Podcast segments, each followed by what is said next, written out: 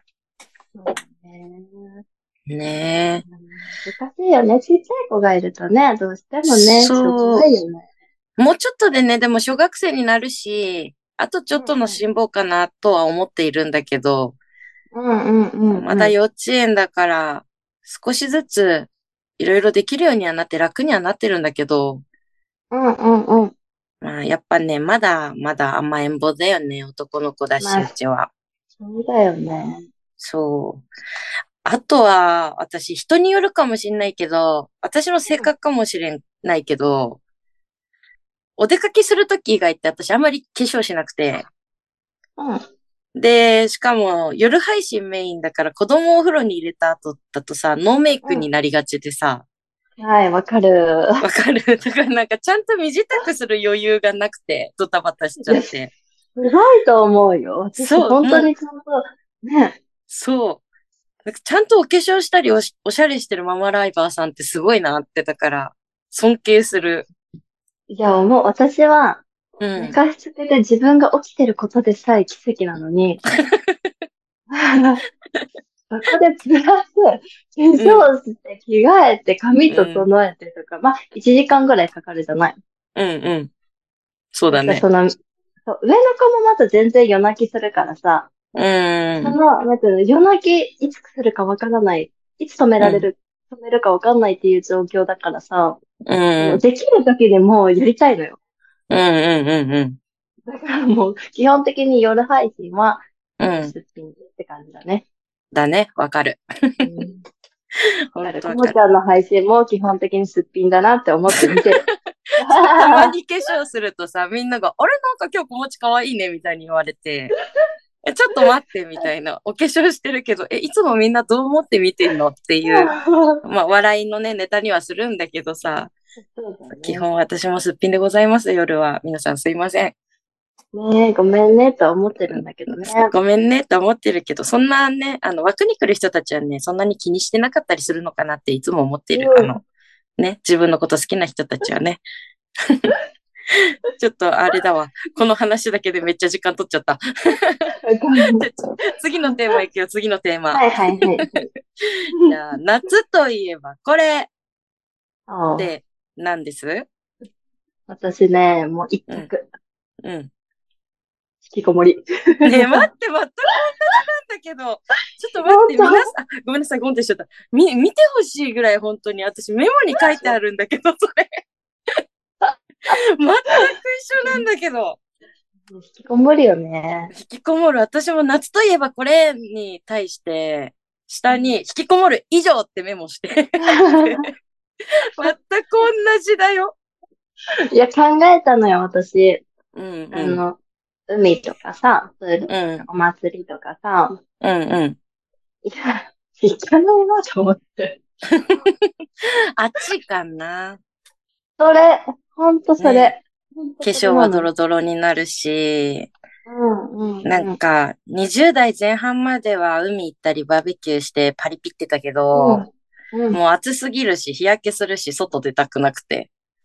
わかる。まあ、強いて言うなら、夏といえば、暑い日に飲むビールが美味しいよね、みたいな。あそう、そうだよね。そんな感じだねココちゃん飲むもんね。そうだねもう酒大好きだから。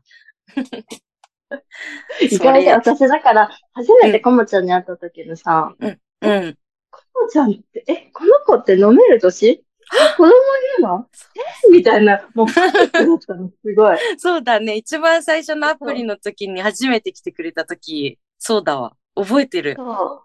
びっくりしたもんね。そうえ。しかも私より年上みたいな。どう、どういう、どういう感情でいたらいいのかもわかんなくて。あれさ、参考違い参考違いだっけえ、コモちゃん 35? よえ そんな、32。